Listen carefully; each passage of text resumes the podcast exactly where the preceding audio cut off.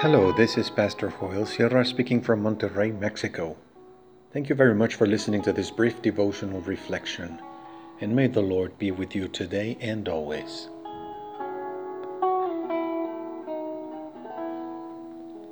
God knows us well. Psalm 139, verses 1 through 6 in the New International Version go like this You have searched me, Lord, and you know me. You know when I sit and when I rise. You perceive my thoughts from afar. You discern my going out and my lying down. You are familiar with all my ways. Before a word is on my tongue, you, Lord, know it completely. You hem me in behind and before, and you lay your hand upon me. Such knowledge is too wonderful for me, too lofty for me to attain.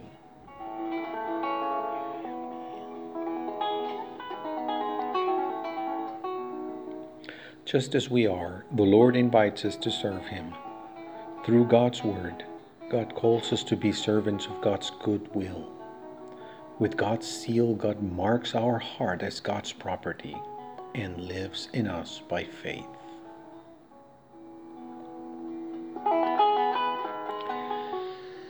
God knows us not only because of creation, but because God has been close to us for a long time. Enough to know that we're what we're going to say before we even open our mouth. It is a type of personal and close acquaintance, like when a special friend knows what we're going to respond in each situation because he or she has gotten to know us so well.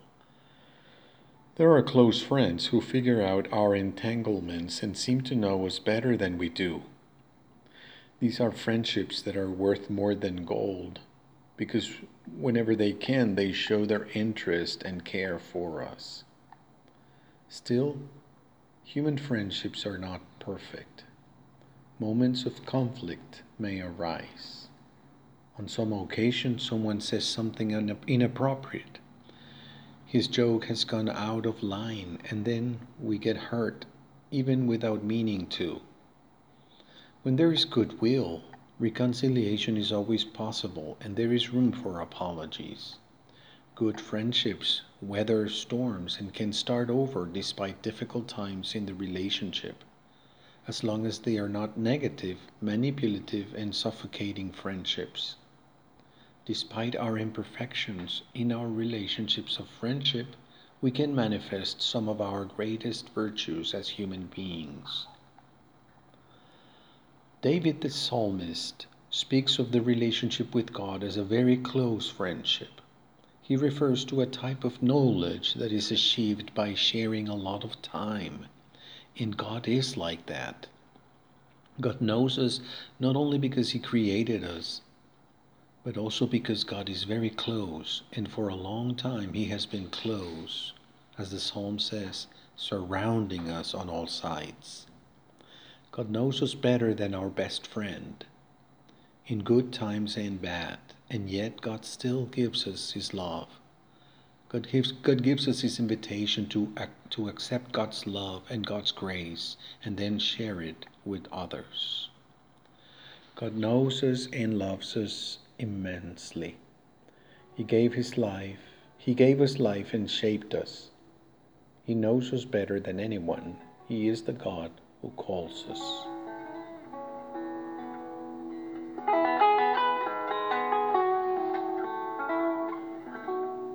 Why don't we pray?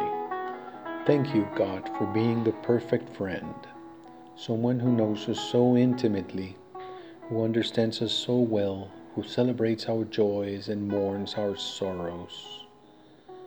Help us to remember today that in our relationship you give us an invitation Give us the peace that occurs because you know us and the strength to follow you wherever you want to take us. Amen.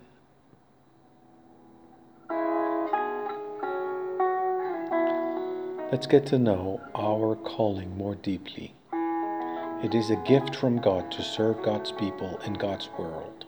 God knows us and calls us.